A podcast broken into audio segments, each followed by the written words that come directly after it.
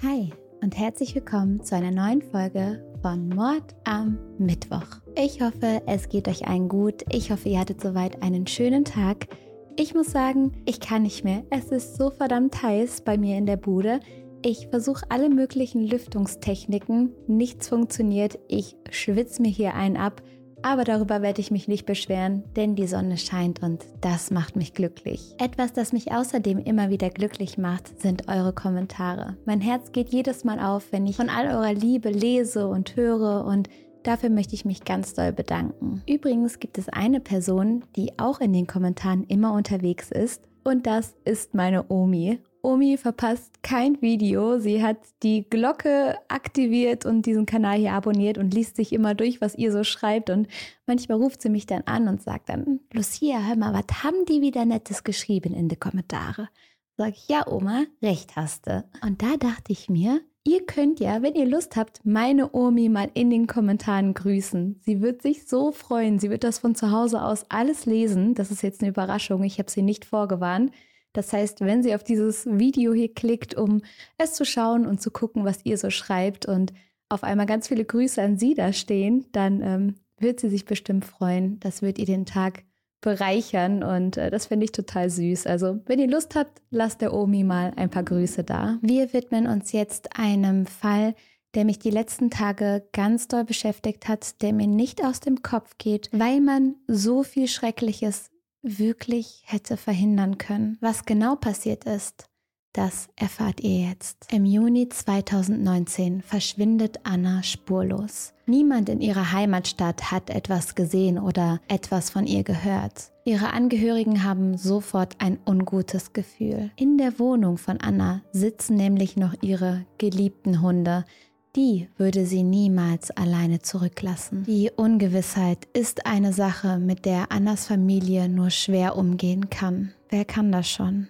Es macht sie fertig, dass sie nicht wissen, wo Anna ist. Sie wünschen sich einfach Abschied nehmen zu können und Anna zur Ruhe zu legen. Deshalb beginnt eine Suche und ein Kampf gegen einen gefährlichen Mann. Denn die Ermittlungen in dem vermissten Fall Anna beginnen und ihr Ex-Freund gerät in den Fokus. Eine dunkle Vergangenheit kommt aber leider erst viel zu spät ans Licht. Aber für uns geht's jetzt erstmal an den Anfang. 2019 wohnt Anna in Gelsenkirchen in einer Wohnung mit ihren beiden geliebten Hunden. Anna ist Mitte 30 und blond. Besonders mit ihrer Zwillingsschwester Edith hat Anna ein sehr enges Verhältnis. Die beiden verbindet auch eine Begeisterung für Engel und Feen, was sich beispielsweise auch in Ediths Gartendekoration zeigt. In genau diesem Garten sitzen Anna, Edith und Ediths Ehemann Dirk auch an einem Samstagabend im Juni 2019 gemütlich zusammen. Das lieben sie und das machen sie häufig. Eigentlich fährt Anna tatsächlich jeden Tag bei ihrer Schwester und ihrem Schwager vorbei, selbst wenn es mal nur für fünf Minuten ist. Sie wohnen nicht weit voneinander entfernt, deshalb gehört es zur Routine, dass Anna vorbeischaut. Ohne einander das geht nicht. Dieser Abend im Juni ist ein besonders schöner Sommerabend und alles scheint normal. Gegen halb ein Uhr morgens verabschiedet sich Anna dann von Edith und Dirk und macht sich auf ihren Nachhauseweg. Am nächsten Morgen erscheint auf Annas Handy eine Nachricht. Edith hat ihr geschrieben und fragt, ob sie nicht zu ihnen rüberkommen möchte. Das Wetter ist schon schön und warm und Annas Familie sitzt im Garten zusammen. Zunächst antwortet Anna, dass sie gleich kommt. Als sie nach einer Stunde dann aber immer noch nicht da ist, schreibt ihre Schwester ihr nochmal, wo sie bleibt. Daraufhin antwortet Anna, ja, bin nicht alleine und bin gerade glücklich. Und dann benutzt sie Emojis, die sie eigentlich normalerweise nicht verwendet. Der ganze Chat hat für Edith einen komischen Vibe. Irgendwas ist seltsam, als würde etwas nicht stimmen. Anna schreibt dann aber, dass sie nur etwas kurz klären muss und dann kommt. Der Chat zwischen den Zwillingen wird aber immer seltsamer, also beschließt Edith ihre Schwester anzurufen. Ans Telefon geht Anna aber nicht. Normalerweise meldet sich Anna immer sofort zurück, sobald sie kann. Edith und Dirk beschleicht das Gefühl, dass irgendwas hier im Busch ist. Aber sie bekommen ja dann doch immer mal wieder Nachrichten von Anna, auch wenn diese dann merkwürdig klingen und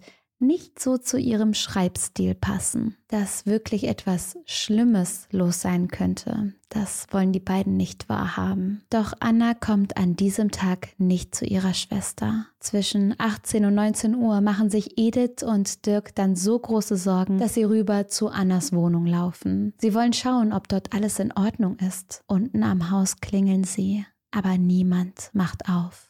Sie hören dann aber Annas Hunde bellen. Deshalb klingeln und klopfen sie lauter gegen die Tür. Anna würde ihre Haustiere nicht einfach allein in der Wohnung zurücklassen. Edith und Dirk bekommen Angst, dass Anna vielleicht in der Wohnung umgekippt oder ohnmächtig ist oder irgendwie sowas passiert ist. Und deshalb rufen sie die Feuerwehr, die wenig später dann die Wohnungstür aufbricht. Obwohl es draußen noch hell ist, ist es in der Wohnung stockdunkel. Alle Fenster sind abgedunkelt und die Rollläden sind unten. Nach einer kurzen Überprüfung der Zimmer ist klar, Anna ist hier nicht.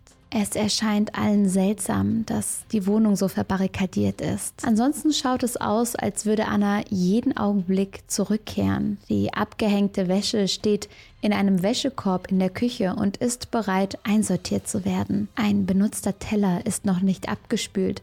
Schuhe stehen mitten im Raum. Es ist also nichts verwüstet, aber es schaut auch nicht so aus, als hätte Anna vorgehabt, ihre Wohnung zu verlassen. Viel eher wurde einfach alles stehen und liegen gelassen. Außerdem hätte Anna ihre Hunde ja wie gesagt, nicht alleine gelassen. Die Polizei schaut sich die Wohnung an, doch dem Beamten sind die Hände gebunden. Anna ist eine erwachsene Frau, der es zusteht, alleine zu verreisen oder ihre Wohnung spontan zu verlassen. Zudem lässt erstmal nichts in ihrem Haus darauf schließen, dass es ein Verbrechen gegeben haben könnte. Edith und Dirk äußern schnell Bedenken, dass sie etwas ganz gewaltig schief läuft. Außerdem erzählen sie dem Beamten, dass der Ex-Freund von Anna ein komischer Mann ist, mit dem es immer wieder Probleme gab. Anna und ihr Ex-Freund haben sich über eine Dating-App kennengelernt. Anna ist zu dieser Zeit eher unglücklich mit ihrem Leben. Ihren Job als Kinderpflegerin kann sie nicht mehr ausüben, deshalb arbeitet sie gerade in einem Callcenter. Es geht ihr finanziell gesehen gar nicht gut. Eigentlich hatte sich Anna ihr Leben ganz anders vorgestellt. Aber dann lernt sie Michael kennen und der scheint sie in dieser schweren Zeit auffangen zu können. Er erzählt Anna, dass er einen guten Job hat und es gefällt ihr, einen Mann zu daten, der weiß, was er will und der eben bestimmte Ziele im Leben bereits erreicht hat.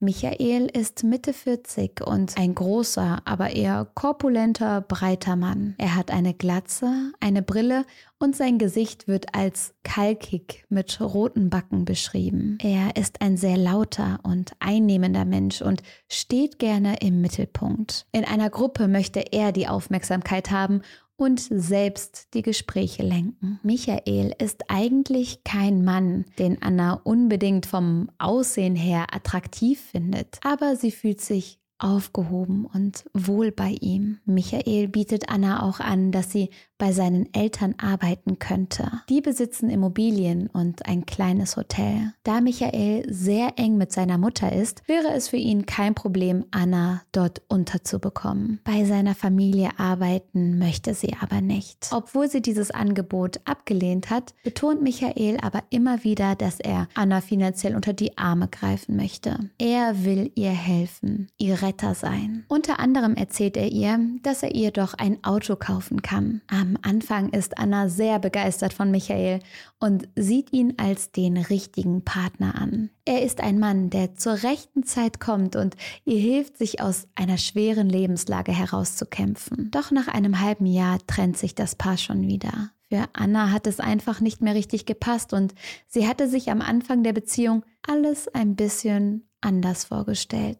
Anna und Michael gehen aber im Guten auseinander. Also die beiden möchten gerne Freunde bleiben. Manchmal ist es eben im Leben so, dass ein Partner doch nicht so gut zu einem passt, dass man verschiedene Ziele und Träume hat und dann ist es trotzdem möglich, sich noch lieb zu haben, aber getrennte Wege zu gehen. Am Anfang scheint es so, als würde die Trennung wirklich keine größeren Probleme mit sich bringen. Als wäre das eben genauso ein Fall. Mit uns, das passt nicht, aber wir haben uns trotzdem gern. Doch irgendwann läuft alles anders. Etwa drei Monate nach der Trennung kommt es in Annas Wohnung zu einem Brand. Dicke, schwarze Rauchwolken drücken sich aus den Fenstern des Hauses. In kürzester Zeit ist die Feuerwehr da und das Feuer kann glücklicherweise unter Kontrolle gebracht und gelöscht werden. Die Wohnung und die Möbel sind aber von den Flammen und der Löschung stark beschädigt worden. Zunächst ist Anna vollkommen ratlos, wie es zu dem Brand gekommen sein kann. Doch schnell macht sich eine unangenehme Vermutung in ihr breit. Hat Michael etwas damit zu tun? Anna beginnt einige Anwohner zu fragen, ob sie den Mann zu der Zeit des Feuers irgendwo gesehen haben. Auf ihrem Handy zeigt sie dabei dann ein Bild von ihrem Ex. Niemand hat ihn an dem Tag bewusst gesehen, doch die Tage danach schleicht Michael immer wieder in der Wohngegend umher. Die Leute in ihrer Umgebung sagen Anna, dass sie sich von ihrem Ex-Freund fernhalten soll. Doch Michael kann Anna schlussendlich davon überzeugen, dass er mit dem Feuer nichts zu tun hat. Er nutzt ihre Situation vollkommen aus. Ihr müsst euch ja vorstellen, dass Anna finanziell sowieso in einer sehr schweren Lage ist. Und dann kommt da dieser Mann, der nett ist und ihr immer wieder Geld gibt, nachdem sie bei einem Brand fast alles verloren hat. Er schafft es, sie in eine finanzielle Abhängigkeit zu bringen. Beispielsweise erzählt Michael ihr, dass er eine wohlhabende Tante in der Schweiz hat.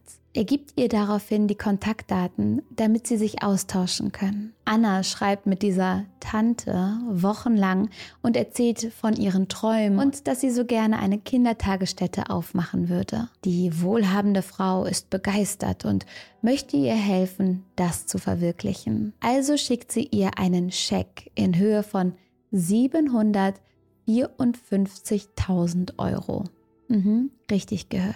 Anna zeigt den Scheck auch ihren Freunden und freut sich extrem. Endlich kann sie damit ihre Träume verwirklichen und zum Beispiel die Kita aufmachen. Mit dem restlichen Geld könnte sie dann ihre Familie unterstützen. Dieses Ereignis und die aufregende und spannende Zeit für Anna ist kurz vor ihrem Verschwinden. Dass der Scheck eine Fälschung ist und sie das Geld niemals bekommen hätte, erfährt sie gar nicht mehr. Nachdem Anna nicht in ihre Wohnung zurückgekehrt und nach den Äußerungen von Edith und Dirk über ihren Ex-Freund besucht die Polizei am Abend des Verschwindens gegen 10 Uhr Michael. Ein Laptop, Festplatten und USB-Sticks werden in seiner Wohnung gesichert und mitgenommen. Außerdem wird ein Leichenspürhund in das Haus gebracht, um nach der möglicherweise toten Anna zu suchen. Das bleibt aber erfolglos. Die Polizei beginnt trotzdem mit einer Observation von Michaels Wohnung und dem Hotel seiner Eltern. Außerdem werden Telefonate zwischen Michael und seiner Mutter abgehört. Die beiden haben eine sehr, sehr enge Beziehung und man hofft, dass sie möglicherweise über das Verschwinden von Anna reden. Michael sagt am Telefon zu seiner Mutter, die haben nichts, Mama, die haben keine Spur. Außerdem sagt Michael bei den Gesprächen mit seiner Mutter, dass er gar nicht feststeht, ob Anna wirklich tot ist. Das sind ja nur Vermutungen, aber Beweise für einen Mord, die gibt es nicht. Seine Mutter versichert ihm daraufhin, dass sie an seine Unschuld glaubt. Währenddessen werden die Daten von Michaels elektronischen Geräten überprüft und die Polizei wird auf seinem Laptop fündig. Michael hat darauf Aufnahmen, die ihn bei der Installation einer Überwachungskamera zeigen. Eine Kamera, die er in der Wohnung von Anna installiert. Er hat seine Ex-Freundin überwacht. Auf den Aufnahmen ist er dabei zu sehen, wie er versucht, die perfekte Position und den perfekten Winkel für die Ausrichtung der Kameras herauszufinden. Ohne das Wissen von Anna filmt er sie. Nur wenige Augenblicke nach dieser Installation bricht das Feuer in Annas Wohnung aus. Michael hat sich also nachweislich zum Zeitpunkt der Brandentwicklung in Annas Haus aufgehalten. Es wird eine Mordkommission eingerichtet, die sich mit Annas Verschwinden beschäftigt. Die Müllverbrennungsanlage in Krefeld wird durchsucht, in der Hoffnung, dort vielleicht Antworten über Annas Aufenthalt zu finden. Michael ist in seinem Unternehmen nämlich für die Entsorgung zuständig. Deshalb erscheint das den Ermittlern naheliegend. Doch bei der Suche können keine Ausweisdokumente oder Klamotten oder ähnliches gefunden werden. Anna bleibt einfach verschwunden. Die Familie von Anna lebt in Ungewissheit. Auch wenn viele von einer Straftat ausgehen, kann niemand sagen, was jetzt mit ihr passiert ist. Fünf Monate nach Annas Verschwinden klingelt es schließlich an der Haustür von Annas Schwester und ihrem Schwager. Beide sind gerade nicht zu Hause. Edith ist arbeiten und Dirk bei den Nachbarn. Der Vater von Anna ist aber da und sagt Dirk, dass er kommen soll. Als dieser das Wohnzimmer betritt, stehen bereits sechs Personen im Raum. Es sind Polizeibeamte, Seelsorger und ein Mann des Opferschutzes. Sie sind gekommen, um den Angehörigen mitzuteilen, Anna ist tot. Zunächst wird ihnen aber nur mitgeteilt, dass ein Mann aus der Umgebung festgenommen wurde. Doch allen ist sehr schnell klar, um wen es sich bei dem Verdächtigen handelt. Michael wird verhaftet. Bei der Prüfung der elektronischen Geräte von Michael werden Aufnahmen der toten Anna gefunden. Dass sie nicht mehr lebt, ist auf den Bildern klar erkennbar. Doch etwas bleibt ungeklärt. Wo ist Anna? Die Leiche ist nach wie vor unauffindbar. In den Tagen nach Annas Verschwinden ist Michael immer wieder in die Wälder gefahren und beobachtet dort die Felder. Außerdem lässt er dort seine Drohne fliegen. Die Vermutung macht sich breit, dass Michael die Leiche von Anna vielleicht dort im Dickicht irgendwo versteckt hat. Gewissheit bekommt aber niemand. Im Zuge der Ermittlungen erfährt die Familie von Michael, nach und nach Details über sein Leben, über sein Leben bevor er mit Anna zusammengekommen ist. Details, die sie erschüttern. Niemals hätten sie Anna in seine Nähe gelassen, wenn sie all das vorher gewusst hätten. 1997 beginnt Michael eine Affäre mit Christina. Sie ist gerade 22 Jahre alt und hat sich von ihrem Ehemann getrennt. Michael ist damals 24. Die beiden lernen sich in der Metro kennen. Dort arbeitet Christina. Michael ist lustig und gibt ihr ein gutes Gefühl.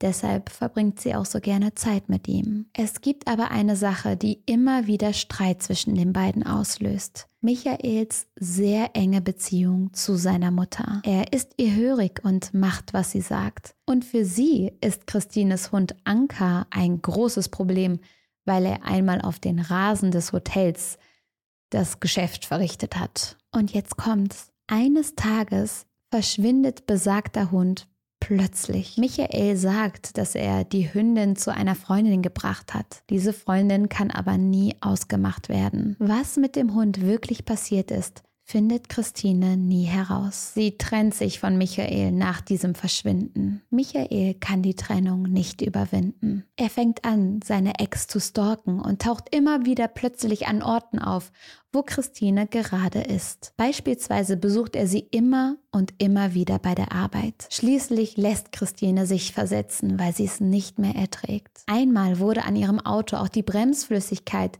durch Wasser ausgetauscht. Nur mit viel Glück schafft sie es, eine Werkstatt zu erreichen. Keine funktionierenden Bremsen zu haben, hätte natürlich weitaus schlimmere Folgen haben können. Christine vermutet sofort ihren Ex-Freund hinter diesem Anschlag. Beweisen kann sie es allerdings nicht.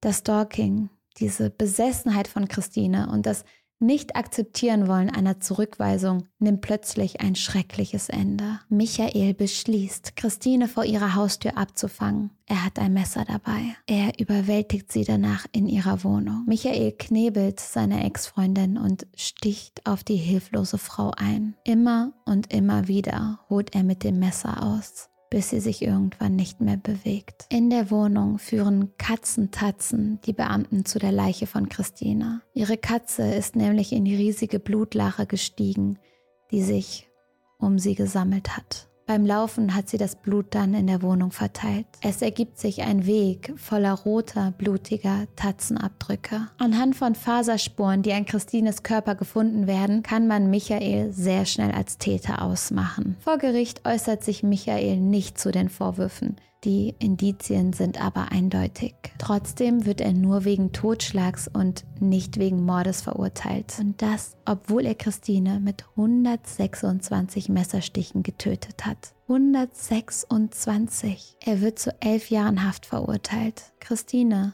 war gerade einmal 23 Jahre alt. Michael stellt im Gefängnis dann immer wieder Anträge auf eine frühzeitige Entlassung und er sitzt die elf Jahre in Haft. Im Oktober 2009 wird er dann entlassen. In Freiheit lernt er die ehemalige Prostituierte Sissy kennen. Er nimmt ihre Dienste öfter in Anspruch und wird zu einem Stammkunden. Doch Michael redet auch mit Sissy und er ist einfühlsam und verständnisvoll für ihre Situation und ihren Beruf. Wie immer möchte er gerne helfen und sie finanziell unterstützen. Michael, der Retter. Das kommt uns doch bekannt vor. Die beiden kommen zusammen und am Anfang ihrer Beziehung scheint auch alles toll und wunderbar zu sein. Auch das kommt uns bekannt vor. Doch Michael wird schnell besitzergreifend und engt Sissy total ein. Er ist super eifersüchtig und als er merkt, dass seine Freundin sich emotional von ihm entfernt, dreht er durch. Am Valentinstag 2014 verbringen die beiden einen schönen Abend zusammen. Als Sissy von der Toilette dann wieder ins Schlafzimmer kommt, greift Michael sie plötzlich an. Er fesselt sie und quält sie mit Pfefferspray, Schlägen und Tritten. Sissy denkt, dass sie sterben wird. Doch Michael fängt an, emotional zu werden. Er weint und redet plötzlich ganz viel, also fängt auch sie an zu reden. Sie weiß, dass das der einzige Weg ist, um zu überleben. Sie fragt ihn, warum er ihr das antut und versucht dann, ihn zu beruhigen. Und sie hat Erfolg. Michael lässt schließlich von ihr ab, fährt sie im Auto bis zu ihrer Haustür und lässt sie tatsächlich dort aussteigen. Es ist unvorstellbar, was für eine Angst Sissy auf dieser Autofahrt neben dem Mann gehabt haben muss. Die ganze Zeit denkt sie darüber nach, ob sie nicht das Lenkrad rumreißen sollte oder vielleicht aus dem Auto springen sollte. Sissys Bruder ist schockiert, als er seine Schwester mit den ganzen Verletzungen sieht. Er bringt sie sofort zu einem Polizeirevier. Aber laut Sissy wird sie von den Beamten nicht ernst genommen, eben weil sie eine Prostituierte ist. Sissy zeigt Michael auf dem Polizeirevier an, doch es passiert erstmal gar nichts. Erst im darauffolgenden Jahr steht Michael erneut vor Gericht. Da erfährt Sissy auch das erste Mal von seiner brutalen Vergangenheit. Er wird zu zwei Jahren und acht Monaten Haft verurteilt. Doch Michael beteuert immer wieder seine Unschuld. Deshalb legen er und sein Verteidiger Berufung ein. Das Verfahren dauert aber eine Ewigkeit an. Und Michael,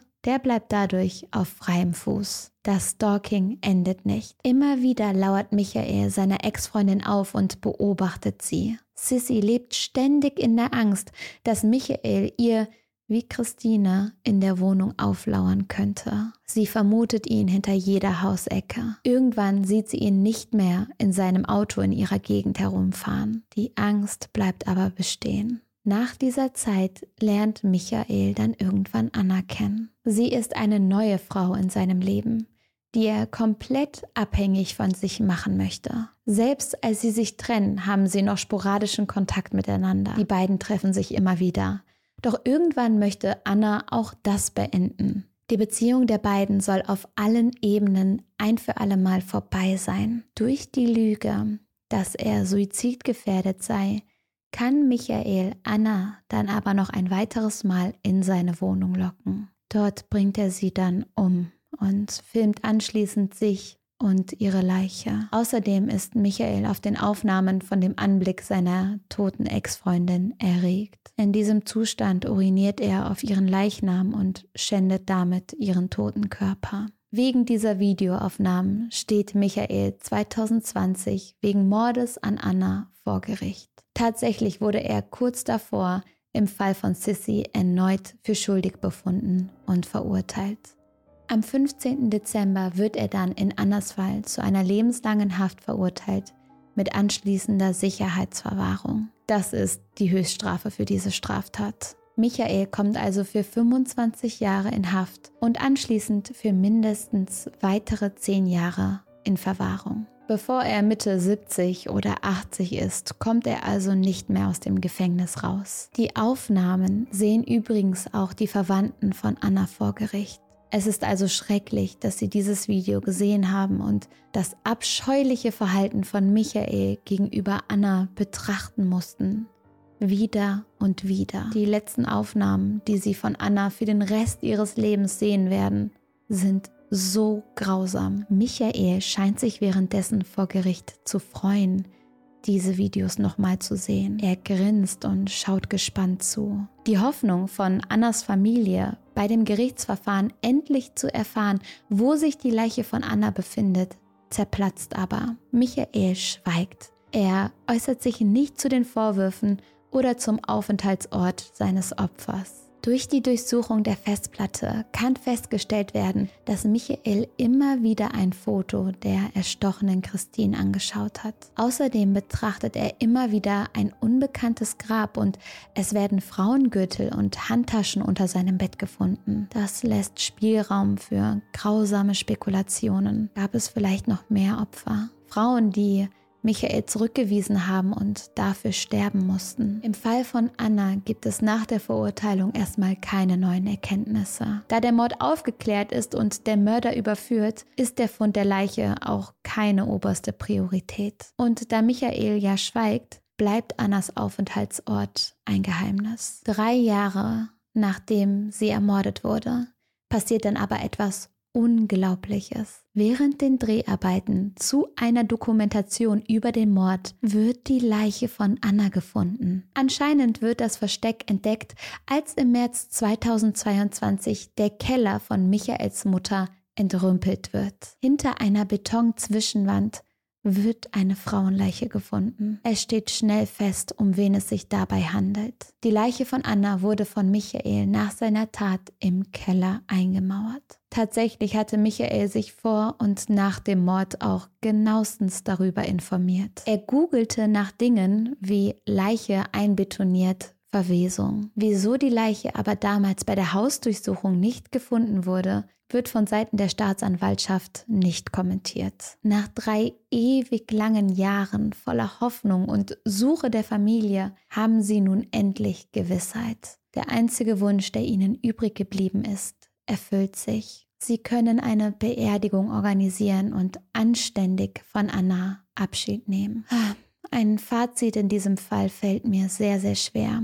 Wenn das Berufungsverfahren im Fall von Sissy sich nicht so verzögert hätte und Michael früher verurteilt worden wäre, würde Anna wahrscheinlich noch leben. Das ist eine schreckliche Vorstellung, mit der sich alle Beteiligten herumschlagen. Ich habe mich wirklich gefragt, wie es sein kann, dass Sissy nicht ernst genommen worden ist und dass Michael so lange noch frei herumlaufen konnte. Er hat schließlich nachweislich eine Frau ermordet und wurde in der Vergangenheit auch dafür verurteilt. Der Mann war zehn Jahre im Knast und dann ist da eine Frau, die sagt, hey, der war gewalttätig, der hat mich verletzt, der hat mir schlimme Dinge angetan.